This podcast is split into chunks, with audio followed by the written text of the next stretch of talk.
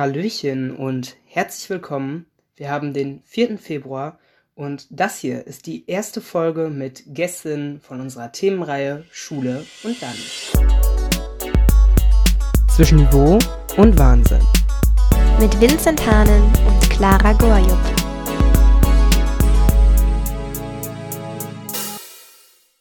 Ja, genau. Wir freuen uns sehr darauf. Ähm, ihr habt es ja schon erfahren in der Folge zuvor. Wir machen so eine Themenreihe äh, mit dem Schwerpunkt Schule. Und heute dabei ist die liebe Charlina. Wir freuen uns sehr. Schön, dass du da bist. Ja, danke schön. genau, also man kennt dich ja so ein bisschen. Du machst ja auch Instagram und YouTube und hast da auch so ein bisschen ja, Schule als äh, Schwerpunkt. Und deswegen dachten wir uns, es ist doch perfekt, dass wir hier nicht nur alleine drüber reden, sondern auch noch mit einer dritten Person. Ja, und, total. perfekt. Ja, ähm, also wir würden vielleicht erstmal so ein bisschen, um dich auch besser kennenzulernen oder damit unsere Hörer Bescheid wissen, wer das eigentlich ist. Ähm, du bist jetzt gerade dabei, dein Abi zu machen. Ähm, ja. Das ist aber ein bisschen anders als bei uns. Du hast nämlich noch G9. Äh, vielleicht magst du darüber erstmal ein bisschen was erzählen. Bist du damit zufrieden oder ähm, ja, weißt du von Leuten, die jetzt G8 haben und äh, ja, sich jetzt irgendwie beschwert haben? Wie ist das für dich?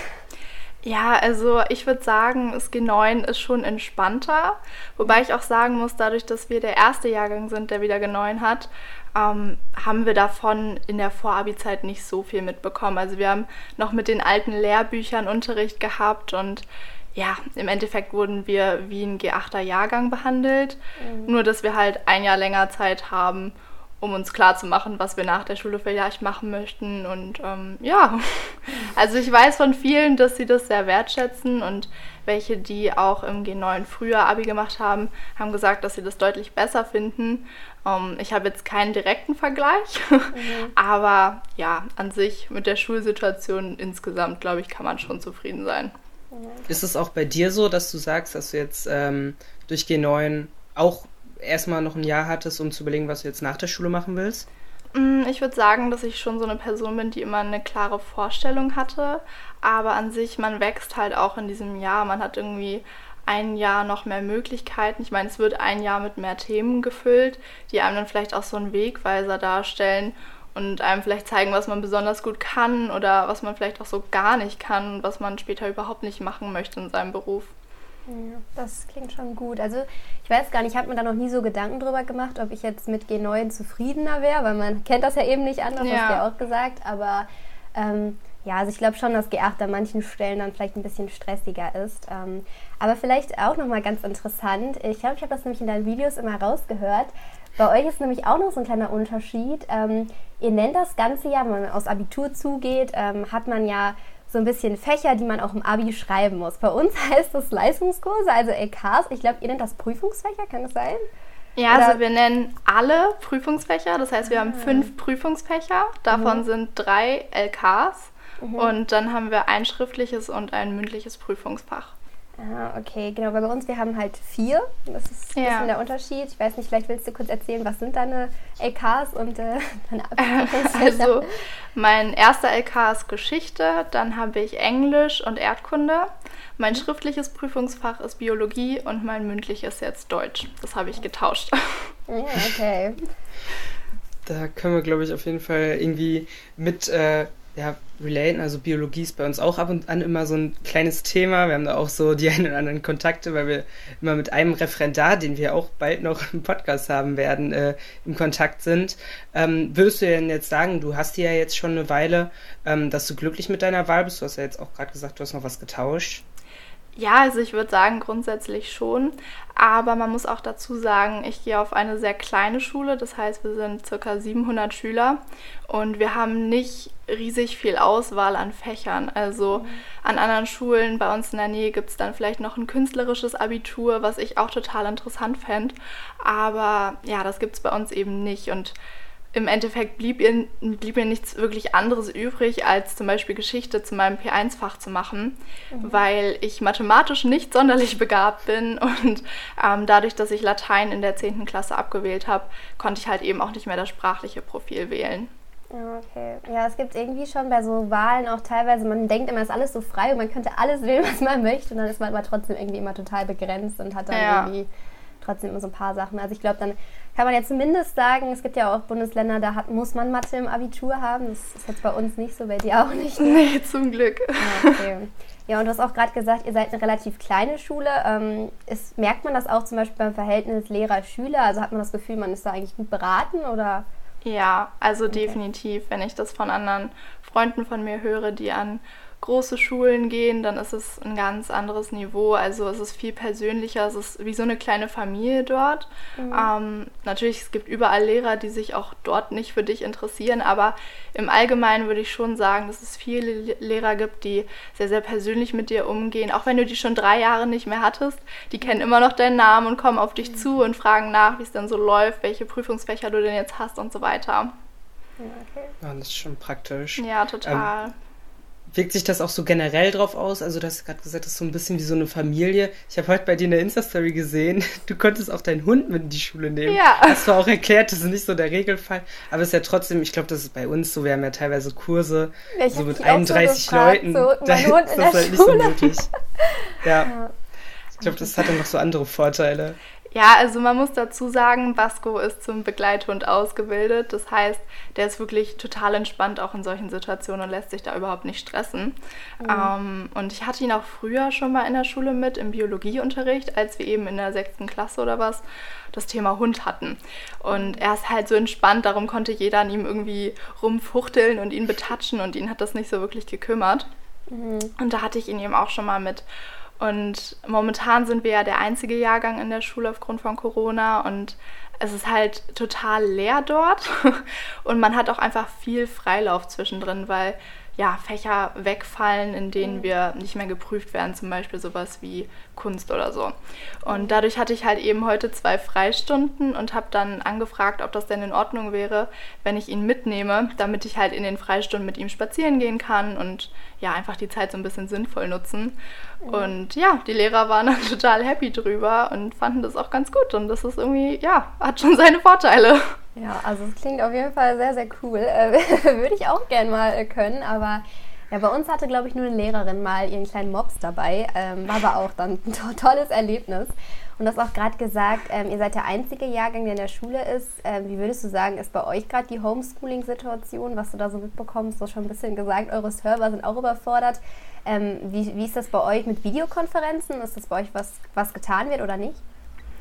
Ähm, es ist ein bisschen schwierig, würde ich sagen. Also es gibt einige Lehrer, die da total engagiert sind und mhm. ähm, ja, die sich dann irgendwie in die Schule begeben und dort dann sich in den Bioraum setzen zum Beispiel, damit auch die Schüler dann das Unterrichtsfeeling haben und da irgendwie sich ganz viel Mühe geben, irgendwie das halbwegs schulnah zu gestalten und sich mit den Sachen auseinandersetzen, sich digitalisieren, soweit es geht und ähm, sich da auch ganz viel Mühe geben. Aber dann gibt es natürlich auch Lehrer, die irgendwie ja kaum erreichbar sind, mit denen man dann nicht so gut im Kontakt steht und dann macht es das Ganze auch einfach unnötig schwer und ja, ist schon irgendwie ein bisschen schade.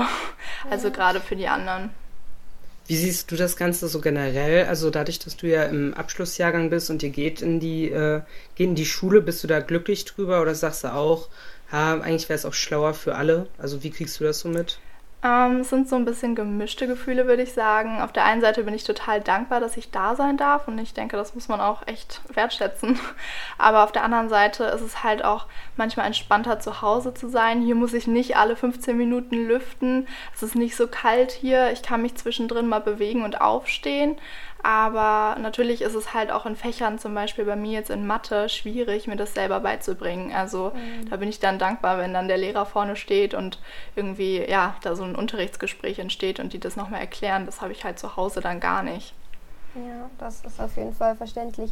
Vor allen Dingen ähm, ist es natürlich bei dir jetzt auch nochmal extremer. Wir kriegen das jetzt ja auch mit. Äh, wir sind zwar beide nicht in der, äh, in der Situation, dass wir jetzt Abi schreiben, aber äh, man kann ja schon sagen, dadurch, dass jetzt der Lockdown auch nochmal verlängert wurde, dass auch der jetzige Jahrgang nochmal so ein bisschen vielleicht Probleme hat, sich gut aufs Abi vorzubereiten. Ich weiß nicht, wie siehst du das? Wie sieht deine Vorbereitung für, fürs Abi aus? Wie weit bist du da? Ähm, ich schreibe ja jetzt noch Klausuren. Also ich mhm. habe jetzt am vergangenen Freitag meine ähm, letzte Vorabi-Klausur geschrieben. Mhm. Und ja, bevor ich das alles hinter mir hatte, konnte ich halt mich auch noch gar nicht auf was anderes konzentrieren. Mhm. Und natürlich schwingt der Gedanke irgendwie mit, aber auf der anderen Seite das alles auch irgendwie so surreal und ich fühle mich gar nicht so, als würde ich jetzt im April schon mein Abi schreiben. Darum, also ich muss bestimmt bald anfangen. Ich habe mir jetzt noch kein Datum gesetzt, aber an sich würde ich sagen, dass ich halt sowieso sehr organisiert bin und meine Lernzettel beisammen halte. Darum muss ich da jetzt nicht wahnsinnig viel Zeit reinstecken. Ich muss es eigentlich nur wiederholen, weil ich es ja schon mal gelernt habe. Ja. Ja, das stimmt. Also ich muss sagen, du wirkst auch immer in deinen Insta-Stories und so und du arbeitest ja auch viel mit, den, äh, mit dem iPad immer sehr organisiert und sehr geplant. Und was mich da voll interessiert hat, weil bei mir hat gerade diese Organisation auch die Planung und ich habe jetzt ähm, dieses Schuljahr auch angefangen haben, mit dem iPad zu arbeiten. Mich würde voll interessieren, ob du das vorher auch schon so gemacht hast oder ob sich das verstärkt hat jetzt durch diese Homeschooling-Phasen auch. Ich denke, das muss sich irgendwo verstärken. Also ähm, ich würde auch sagen, generell in der ganzen, ja, in der ganzen Kursstufenzeit muss man organisierter werden. Man kriegt keinen vorgegebenen Stundenplan mehr. Man muss sich alles irgendwie selber zusammenschreiben. Man muss gucken, dass man alle Fächer einbringt und irgendwie auf seine Stunden kommt. Also man muss schon organisierter sein, finde ich, als vorher. Aber ich würde auch sagen, dass ich vorher schon immer organisiert war. Also mir macht es auch einfach Spaß, alles ordentlich zu haben. Und ähm, ja, ich habe dann irgendwie einen klareren Kopf, kann mich auf andere Dinge konzentrieren und habe alles geregelt, was ich regeln muss. Okay, das ist sehr praktisch. Deswegen äh, kommt mir auch eigentlich die Frage, wir hatten ja auch in unserer Insta-Story so eine ja, kleine, kleine Umfrage gemacht, äh, wo auch so ein bisschen diese, ja, ähm, dieser Punkt war, wie das ähm, mit Prüfungen aussieht. Ähm, du hast ja gerade selber gesagt, du bist immer organisiert. Ähm, hast du denn trotzdem manchmal bei Prüfungen ja bes besonders irgendwie Angst oder ähm, bist du sehr nervös oder gehst du eher entspannt daran? Und vielleicht hast du da auch irgendwelche Tipps, wie es dir leichter gefallen ist. Also ich war noch nie so ein Mensch, der Prüfungsangst wirklich hatte, mhm. aber so besondere Situationen machen mir immer Angst. Also die Klausuren war man ja irgendwie gewöhnt und mhm. ja, als dann so die ersten vierstündigen kamen, hatte man irgendwie so ein bisschen so ein mulmiges Gefühl. Jetzt bei den sechsstündigen sowieso ja, meine Führerscheinprüfung war ganz schlimm für mich. Aber an sich, mir hilft es halt, mich zu organisieren und früh anzufangen zu lernen, mhm. weil wenn ich dann so einen langen Vorlauf habe, weiß ich, okay, du hast eigentlich alles abgedeckt. Und wenn jetzt in der Prüfung irgendwas kommt, was du eben nicht weißt, dann ist es nicht deine Schuld. so. Ja. Und das gibt einem einfach so ein Sicherheitsgefühl und beruhigt so ein bisschen das Gewissen, glaube ich. Mhm. Und ich würde sagen, das ist so das, wieso ich auch gerne organisiert bin, damit mein Kopf einfach auch ja, klarkommt mit der Situation. Ja. Das stimmt auf jeden Fall. Ich will noch mal ganz kurz ein bisschen zurückblicken, bevor du jetzt deine Prüfungsfächer gewählt hast, beziehungsweise die LKs. Hattest du denn auch schon früher oder so ein, während der ganzen Schulzeit so Hass- und Lieblingsfächer, die dich so ein bisschen begleitet haben? Ach ja, doch schon. also an sich muss ich sagen, dass ich auch schon immer gerne zur Schule gegangen bin. Also ähm, egal ob jetzt in die Grundschule oder auf die weiterführende Schule. Ich mache das immer total gerne, irgendwie so Menschen um mich zu haben und ähm, darum war ich auch immer sehr aktiv im Unterricht. Und irgendwie hat es immer Spaß gemacht, aber in den Klausuren sieht man dann immer, ob man das auch wirklich anwenden kann, finde ich. Und in mhm. einigen Fächern, so wie in Mathe, fällt mir das ein bisschen schwer, das ja zu erarbeiten und in den Prüfungen dann abzulegen. Ähm, ja, und dadurch fallen mir diese Fächer einfach nicht so leicht. Ich mag es nicht so gerne. Und irgendwie, man kommt dann auch nicht wirklich weiter, wenn man so ein bisschen prokrastiniert, weil man merkt, okay, irgendwie im Unterricht, okay, ich verstehe zwar, wenn die anderen was erzählen, aber ich selber kann das nicht anwenden. Und dadurch Mathe und Physik waren wirklich nicht so meine Lieblingsfächer. Latein auch nicht so. aber mit dem Rest bin ich eigentlich immer ganz gut zurechtgekommen. Ja, okay, perfekt. Ja, also bei Physik kann ich mich dann doch auch anschließen. Da gab es dann immer mal so Phasen. Ne? Also, man hat ja immer so seine Fächer, wo man irgendwie mehr drin aufgeht. Ja. Ähm, also, ja, ich finde, es macht auch einen wahnsinnigen Unterschied, wie die Lehrer dann sind. Also ja. ähm, ich hatte auch Phasen, da habe ich immer Einsen in Mathe geschrieben, weil die Lehrer einfach so motivierend waren und ähm, ich habe auch jetzt eine total tolle Mathelehrerin, die auch dich nicht schief anguckt, wenn du jetzt zum hundertsten Mal fragst. So, und dann mhm. fühlst du dich auch einfach nicht so blöd. Aber wenn du jetzt einen Lehrer hast, der dich schon beim dritten Mal nachfragen irgendwie schief anguckt und irgendwie, ja, dann macht es auch einfach keinen Spaß und dann ja, hast du auch keine Lust mehr zu fragen und das zu verstehen, sondern hackst es eigentlich schon ab. Ja, absolut. Ja. Also das ist, glaube ich, auch wirklich was, was man sich immer nur wünscht, dass man halt bei so Nachfragen auch immer auf die Lehrer zukommen kann, weil das hilft ja. einem ja auch selber. Also ich glaube, ich kenne das auch, wenn man beim Lehren dann plötzlich auf einmal so denkt, ja, kommt das jetzt vor, ist das jetzt relevant oder so und dann, also wir haben ja die Schulcloud, da kann man den Lehrern auch nochmal schreiben, was schon praktisch ist, wenn sie funktioniert. Ja. Ähm, das ist, glaube ich, so ein kleines Plus, was jetzt nochmal durchs Homeschooling äh, dazugekommen ist. Ja. Und ja, aber wir wollen jetzt auch nochmal ganz anders, ein bisschen weiter wieder gehen äh, ganz durcheinander hier. Ähm, du hast gerade schon so ein bisschen angesprochen, dass du dich auch, äh, glaube ich, relativ früh schon damit befasst hast, der Weg nach der Schule. Ähm, du willst da ja auch, glaube ich, gar nicht öffentlich drüber reden, aber vielleicht kannst du ja kurz irgendwie ähm, anleiten, wie du vielleicht auch deinen Weg gefunden hast oder was dir einfach dabei geholfen hast. Jetzt vielleicht auch das Stichwort äh, Praktika, also wie, wie wichtig oder wie hilfreich findest du die vielleicht auch? Also ich würde sagen, Praktika geben schon einen ganz guten Einblick. Natürlich ist es immer nur eine begrenzte Zeit und vielleicht auch nach dem Abi, wenn man eine Idee hat, was man machen könnte, dann ist es vielleicht auch gut, mal ein längeres Praktikum zu machen. Mhm. Aber ich war früher der festen Überzeugung, irgendwann mal Lehrerin zu sein. Mhm. Und ja, weil ich halt auch eben diesen Alltag in der Schule mochte und das Zusammensein da. Und dadurch habe ich dann immer ja, Praktika im Bereich mit Kindern irgendwas gemacht, Pädagogik und so weiter. Also ich habe zwei Praktika insgesamt gemacht, eins im mhm. Kindergarten und eins in einem Waisenstift. Und ja, das war total toll beides. Aber ich habe auch schnell gemerkt, okay, Kindergarten ist mir irgendwie too much. Also es ist mir mhm. zu viel Gewusel und es ist so laut und ach nee, das war dann irgendwie nichts für mich. Darum wenn dann schon mit ja, älteren Kindern. Aber trotzdem würde ich sagen, dass es immer einen ganz guten Einblick gibt. Und man kann ja auch feststellen, oh Gott, ich weiß nicht, als Lehrer muss man so viel Schreibtischarbeit machen. Ich dachte, das hat sich dann mit dem Unterricht gegeben. So. Und so ist es halt eben nicht. Und solche Erfahrungen lernt man dann im Praktikum kennen. Ja. Ich denke, das gibt dann schon ganz gute Einblicke. Und ansonsten kann man halt total gut einfach auch nach seinen Fähigkeiten gehen. Also ähm, ob man jetzt total musikalisch begabt ist oder total sportlich. So, man kann ja irgendwie ja, so ein bisschen seine Interessen finden und die auch so ein bisschen kreuzen. Und es wird mit Sicherheit einen Beruf geben, der dann auf dich zugeschnitten ist. Ja, total. Ja. Ich glaube auch so bei, beim, gerade bei dem Beruf Lehrer macht es so einen Unterschied, was man für Lehrer hatte. Also wenn man so einen guten, motivierten Lehrer hat, hat das bestimmt auch Einfluss darauf, wie wie gut ich jetzt den Beruf Lehrer äh, ansehe. Wenn ich immer einen gestressten Lehrer ja. habe, der in den Unterricht kommt, dann denke ich mir auch, oh Gott, wird mir der Beruf auch Spaß machen. Ja, also ich sehe es immer so ein bisschen zwiegespalten. Auf der einen Seite, ich hatte wirklich immer Glück mit meinen Lehrern. Also es war ganz selten, dass ich Lehrer hatte, die nicht gut waren, die irgendwie echt unfair den Schülern gegenüber waren. Also da hatte ich wirklich Glück. Und ähm, auch total tolle Lehrer, die total inspirierend waren und die einem das Fach auch irgendwie nahegebracht haben, weil die so viel Spaß selbst dran hatten. Und dann dachte ich irgendwie, das ist eigentlich so cool, wenn du deine Fähigkeiten an wen anders weitergibst. Aber auf der anderen Seite hatte ich dann teilweise Lehrer, die wirklich so gemein waren, Schüler wirklich gemobbt haben. Also ich hatte auch wirklich schlimme Erfahrungen mit Lehrern. Und dann dachte ich, boah, also wenn du dann solche Lehrer im Kollegium hast und irgendwie tagtäglich mit ansehen musst, wie die mit deinen Schülern umgehen, dann könnte ich das irgendwie auch nicht wirklich gut. Ja, also ich glaube, es gibt immer über die eine Partei und die andere Partei, sondern muss man halt schauen. Aber was ich auch irgendwie so ein bisschen das Gefühl habe, wenn man so gerade darüber nachdenkt, wie soll das eigentlich hin nach der Schule, dann beginnt man auch mit ganz äh, ja, kuriosen Tests, die man da machen kann. Ich glaube, ich habe da auch schon alles durch.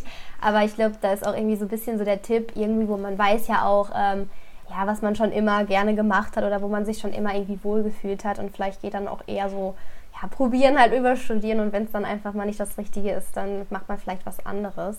Aber ähm, ja, was du ja auf jeden Fall äh, schon lang, lange durchziehst, äh, mit einer kleinen Unterbrechung, ähm, ist ja YouTube und Instagram. Vielleicht magst ja. du darüber auch nochmal sprechen, wie das so ein bisschen hilft oder ähm, warum du das überhaupt teilst, das Ganze. Also ich glaube, viele denken auch immer, ich wäre jetzt die Einserschülerin hoch 10, der Streber der Schule und keine Ahnung was. Aber die Intention halt hinter den YouTube-Videos ist eigentlich eine ganz andere gewesen.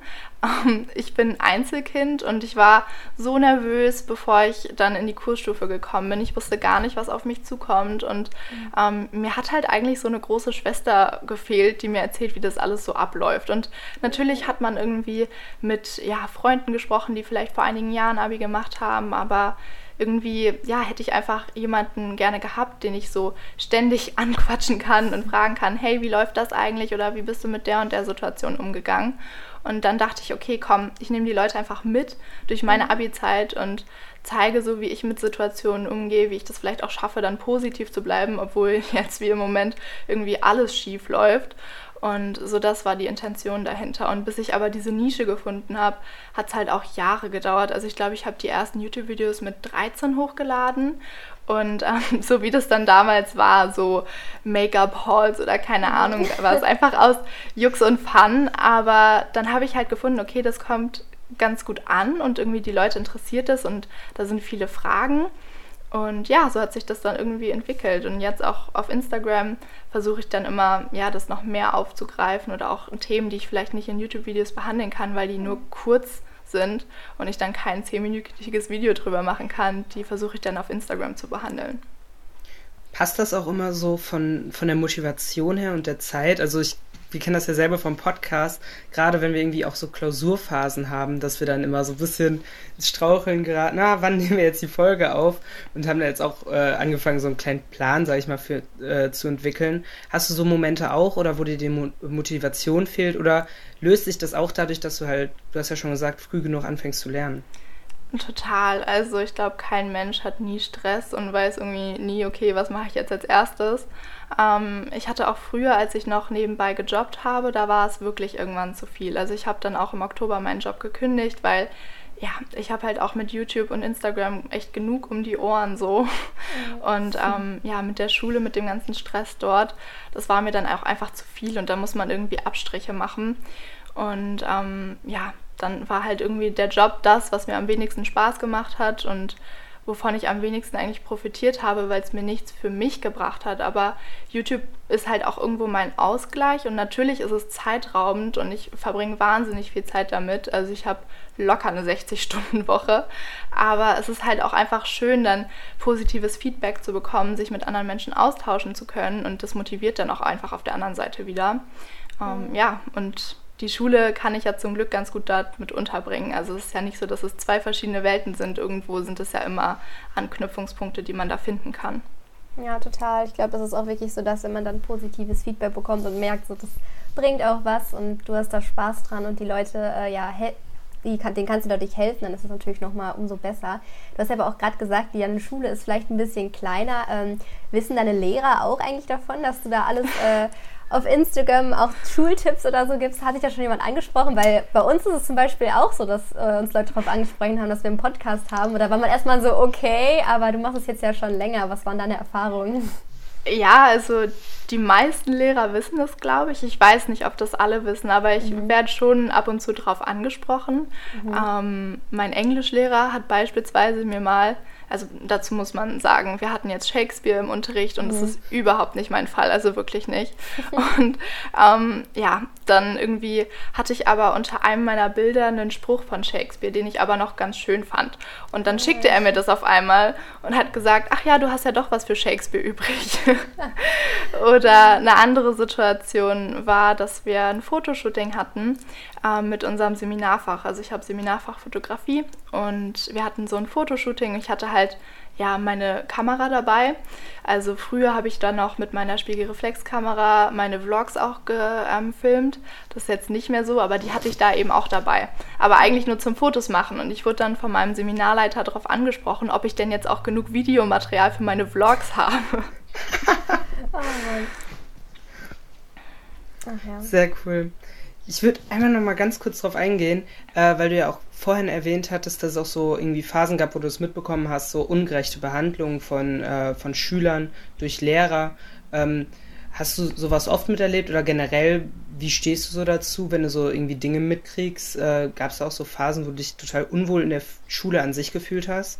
Total. Also ähm, ich musste auch, weil ich halt wirklich echt fertig gemacht wurde von so einem Lehrer, in ähm, ja, psychologische Behandlung, weil ich echt dachte, ey, ich krieg gar nichts mehr hin. Ähm, es war halt auch einfach wirklich nicht mehr schön so. Es war halt wirklich einfach ein systematisches Fertigmachen. Und irgendwie, ich durfte mir jeden an Tag anhören, dass ich mein Abi ja eh nicht schaffe und ähm, dass das ja gar keinen Sinn mehr macht. Und keine Ahnung, also da war ich schon echt am Boden zerstört, weil ich dachte, oh Gott, ja, es ist ein Lehrer und mhm. das ist ja so eine Respektperson und wenn der das sagt, dann wird das wohl stimmen. Und ähm, ja, ich dachte, ich gehe dann einfach irgendwie, mache meinen Realschulabschluss fertig, mache mein Fachabi, weiß ich nicht, aber Abi schaffe ich eh nicht so. Das war mein Gedanke irgendwie, weil er mir das so eingetrichtert hat. Und im Endeffekt war es so blödsinnig. Also man muss da auf sich vertrauen. Und zum Glück ist mir das erst spät passiert. Das war, meine ich, in der 10. oder 11. Klasse. Mhm. Ähm, und ich war halt schon so ein ja, gesättigter Mensch, sag ich mal. Also ich wusste ja, ja, ungefähr, okay, eigentlich kannst du das doch so. Vielleicht jetzt Mathe und Physik nicht, aber den Rest kannst du doch eigentlich. Mhm. Und dadurch dachte ich, hm, okay, vielleicht schaffst du es ja doch mit ein bisschen Glück so. Ja. ähm, aber wenn man das jetzt einem Fünftklässler sagt, dass der sein Abi ja eh nicht schafft und dass er viel ja. zu blöd ist, so dann glaubt er das halt eher. Und ja. ähm, da hatte ich Glück, dass ich bis zu dem Jahr dann von diesem Lehrer verschont geblieben bin.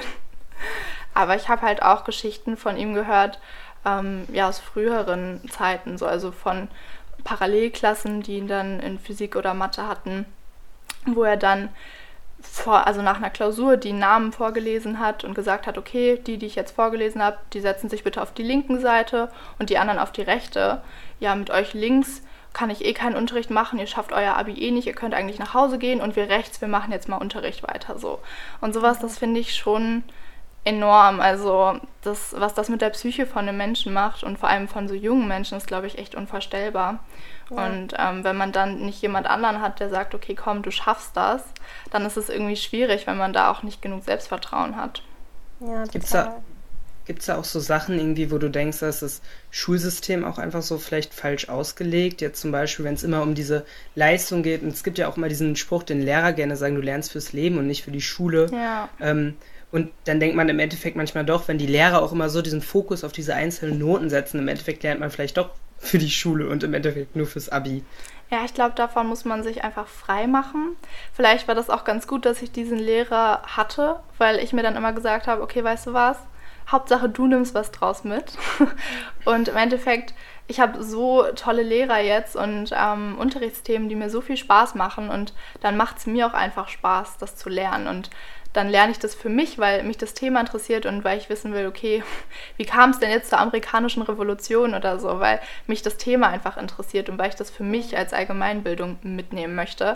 Aber mich interessiert es dann nicht, ob dann da am Ende 13 Punkte stehen oder 10 Punkte oder auch nur 6 Punkte, weil ich halt für mich weiß, okay, du hast aber für dich was mitgenommen oder das war so interessant für dich, dann ist es ja auch ganz egal, welche Note da steht und ich glaube, das habe ich vielleicht auch so ein bisschen durch diesen Lehrer dann gelernt, weil er mir halt gezeigt hat, okay, eigentlich ist es egal, was irgendwer anders von dir denkt.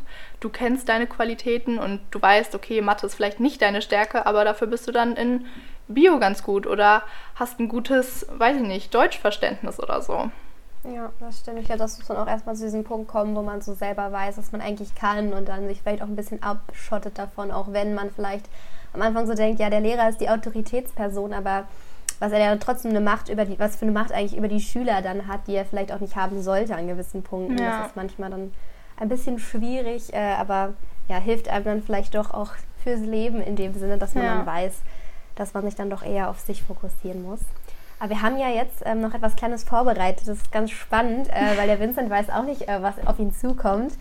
Denn ich dachte mir, ähm, es gibt ja schon so ein paar Klischees, die man aus der Schule kennt oder die man immer mal ab und zu hört. Die habe ich jetzt zum Beispiel mal gehört und ich dachte, wir reden da einfach mal so ein bisschen drüber, wie wahr das eigentlich ist. Und äh, ja, ich werde die einfach mal so ein bisschen nach der Reihe aufziehen. Dann können wir ja diskutieren, ob man da Erfahrungen hatte oder wie wir das so sehen. ich bin ganz gespannt. Mm, und zwar das erste, das habe ich tatsächlich äh, auf TikTok das erste Mal entdeckt. Und zwar, ähm, ja, kam da so eine, so eine ich weiß gar nicht, wie ich es nennen soll. Und zwar, man ist entweder äh, die Englisch- oder die Mathe-Person. Es, es, es, soll nicht beides äh, gehen. Man ist entweder die Partei oder die Partei. das habe ich auch schon mal gehört, ja. Also ich meine, ich würde sagen, auf mich trifft es, glaube ich, zu. Mhm. Ähm, ich kann eher Englisch als Mathe, aber ich habe auch ähm, ja, Personen in meinem Englischkurs, die sind sowas von mathematisch begabt. Also es ist schon unfassbar.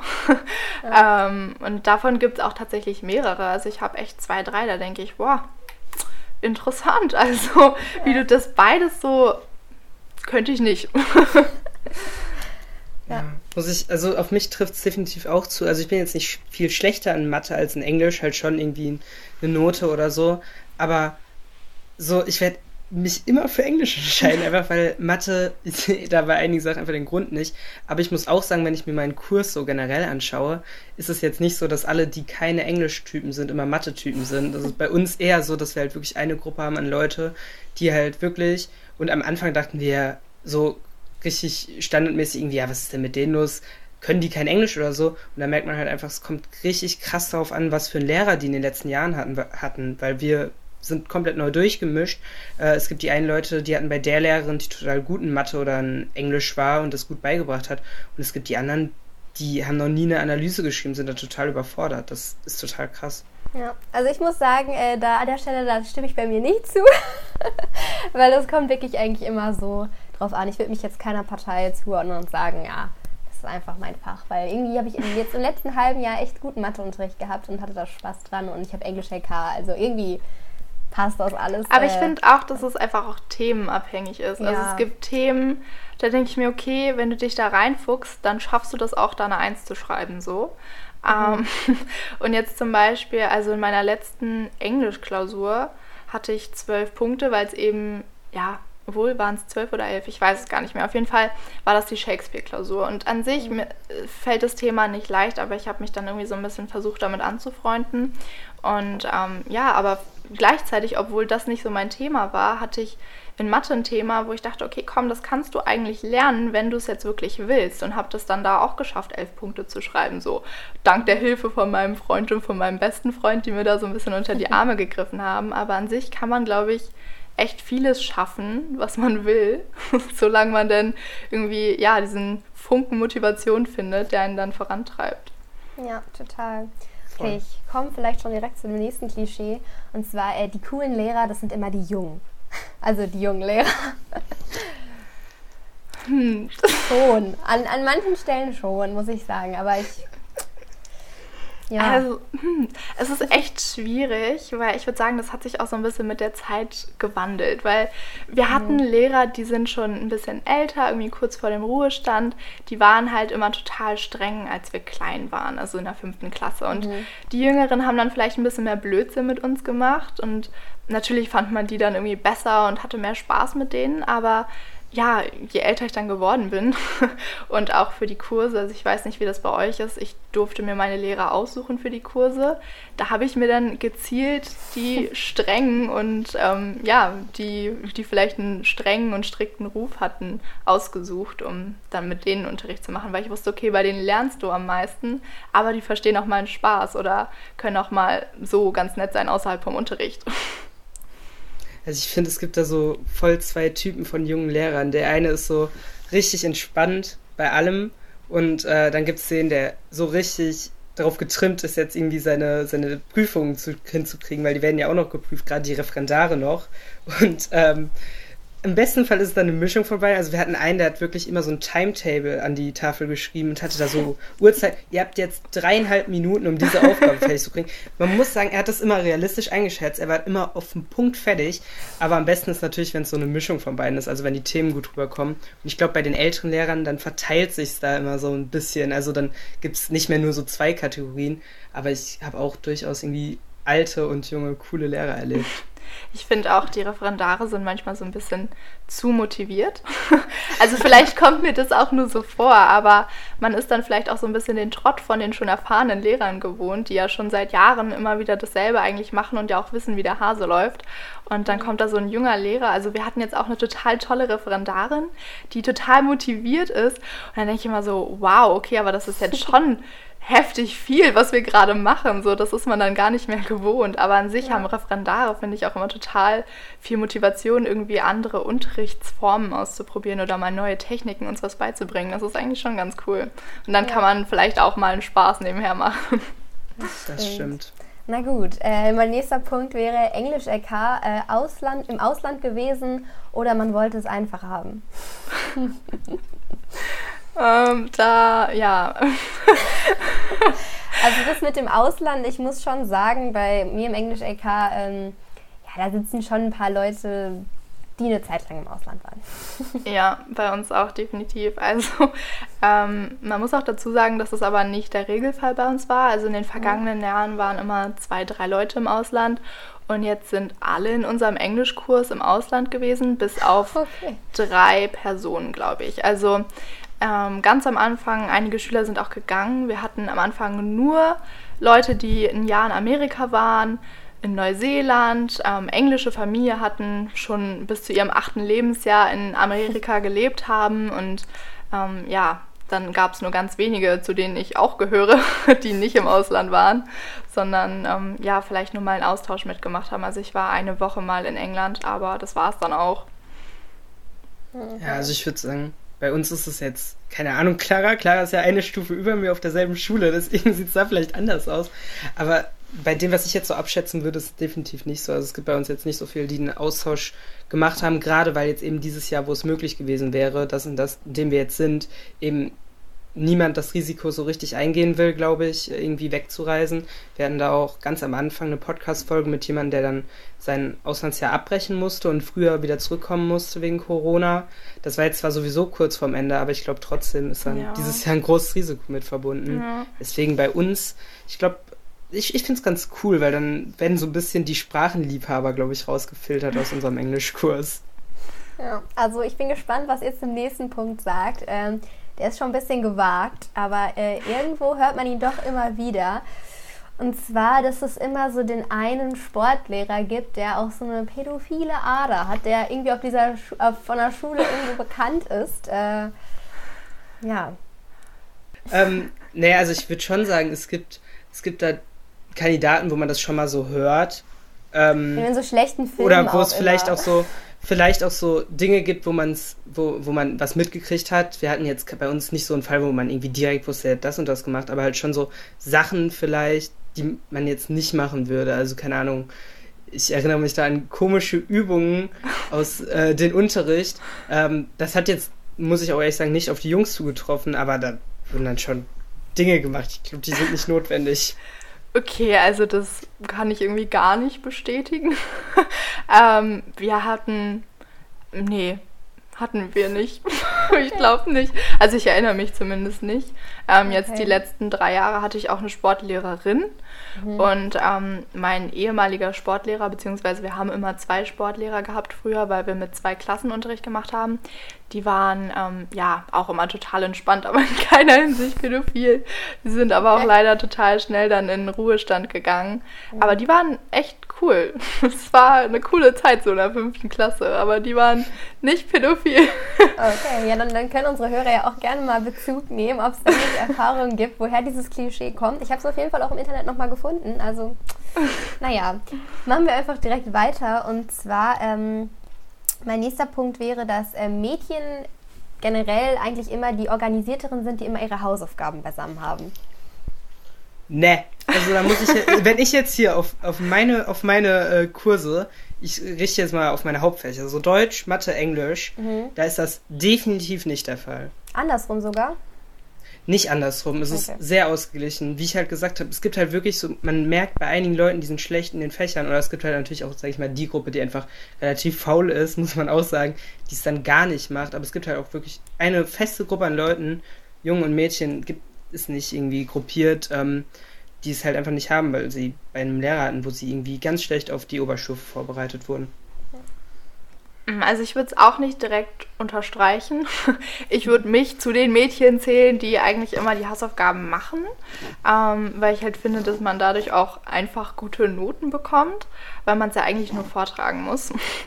ähm, aber es gibt auch Jungs, die wahnsinnig organisiert sind. Also ähm, die das auch viel organisierter haben als ich und da viel mehr Liebe irgendwie und Ehrgeiz reinstecken. Es kommt einfach auf die Person an, würde ich sagen. Okay. Ja, das ist eigentlich wahr, aber man weiß ja immer nicht. Es gibt ja immer zum Beispiel, es gibt ja dieses Klischee, ja, alle Jungs äh, sind im Mathe-LK. Das habe ich jetzt gar nicht aufgeschrieben, aber ähm, ja, keine Ahnung. Es gibt immer, also diese Gender-Unterschiede scheinen irgendwie immer noch unter den Klischees zu gehören, aber stimmen halt oft eigentlich nicht. Aber was ich jetzt noch hätte, ähm, wäre, dass Leute, ich weiß gar nicht, äh, ist jetzt interessant, Sport-LK-Leute, das sind die, die in den anderen Fächern eher schlecht sind. Das habe ich auch gefunden. Wenn man sich, also ich finde, dass zumindest wirklich so ein bisschen gedacht wird häufig, äh, fälschlicherweise, aber dass Sport-LK vielleicht einfacher wäre, was ja nicht stimmt, so, weil man muss ja auch andere Sachen. Äh, also ich würde mich jetzt überhaupt nicht im Sport-LK sehen. Aber ja, vielleicht denkt man das. Also ich würde auch nicht sagen, dass es so ist, einfach weil wir, also wir haben so verschiedene Vorgaben und eine der Vorgaben ist, meine ich, sobald man Kunst oder Sport als Prüfungsfach nimmt, also wir können es auch nicht als LK wählen, sondern höchstens als ähm, P4 oder P5, meine ich. Mhm. Ähm, sobald man das wählt, muss man, meine ich, Mathe auch prüfen lassen. Und ja, ich glaube, da sagen dann einige, okay, nee, wenn das so ist, dann nicht. Ja, ähm, aber ja, also ich würde nicht sagen, dass es so ist, weil die ja dann auch zwangsläufig gut sein müssen irgendwie in Mathe. Ja, das stimmt. Ja, würde ich auch so sagen. Also ich habe ein paar Leute tatsächlich in meinem Freundeskreis, für die das irgendwie in Frage kommt oder die dafür in Frage kommen würden. Und die sind tatsächlich in Mathe und Englisch oder auch Deutsch total gut. Also die sind dann eher so, ja, an sich wäre es schon cool, aber irgendwie für den Beruf, den ich später machen will, lohnt sich es auch einfach nicht. Nur weil ich es jetzt irgendwie vielleicht kann. Ja. Mhm. ja. Ja, also ich habe jetzt noch ähm, ja, zwei Stück. Den einen können wir vielleicht ein bisschen schneller abarbeiten. Und zwar, ähm, dass Mathelehrer eigentlich immer noch eine andere Naturwissenschaft unterrichten. Das ist schon oft wahr irgendwie. Ja, stimmt.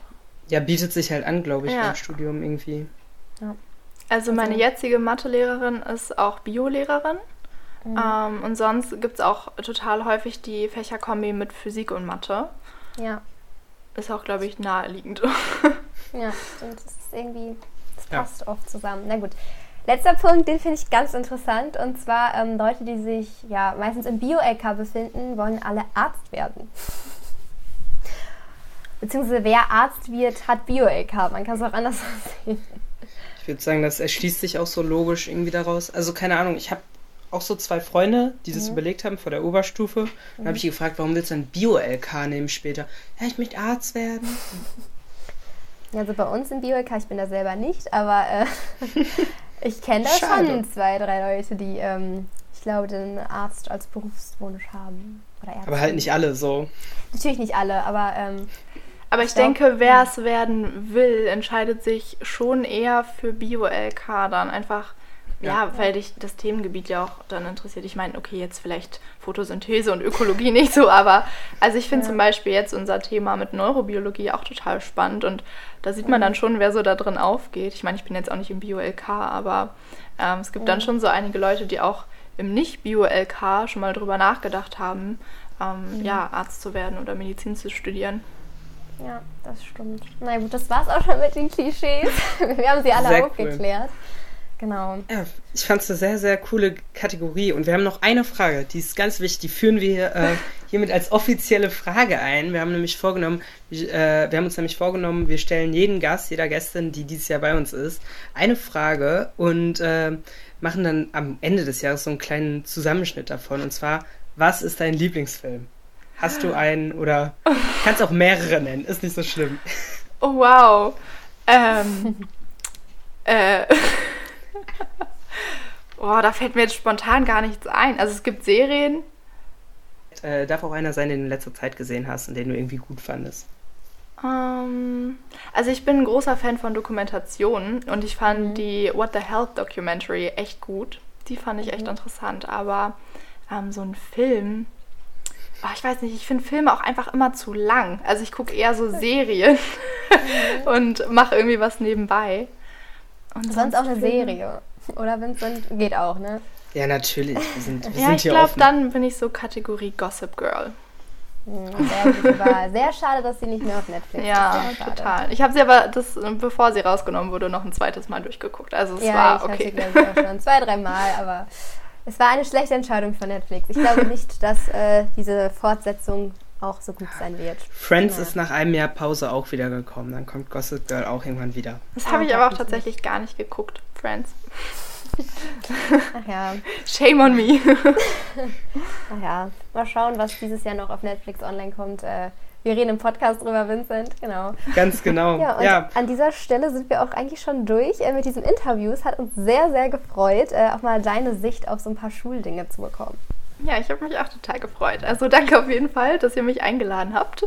Sehr gerne. Ja, Danke auch an euch, liebe Hörer, liebe Hörerinnen, dass ihr euch diese Folge angehört habt. Wenn ihr es noch nicht getan habt, hört euch gerne unsere letzte Folge an. Da haben wir nämlich generell nochmal über das Schulsystem gequatscht und wie das bei uns alles so läuft. Und nächste Woche Donnerstag könnt ihr dann gerne wiederkommen. Da haben wir nämlich die liebe Sophie Hobelsberger zu Gast. Bis dahin, bleibt gesund, ähm, folgt uns auf jeglichen Podcast-Plattformen, gerne auch auf Instagram oder TikTok, TikTok. wozu die Clara mich überredet hat. Wir heißen bei beiden Ad-Niveau und Wahnsinn und äh, freuen uns, euch da wieder zu sehen. Macht's ja. gut. Ciao. Tschüss. Zwischen Niveau und Wahnsinn ist eine Eigenproduktion von Vincent Hahn und Clara Goyub. Ihr könnt uns hören, überall, wo es Podcasts gibt.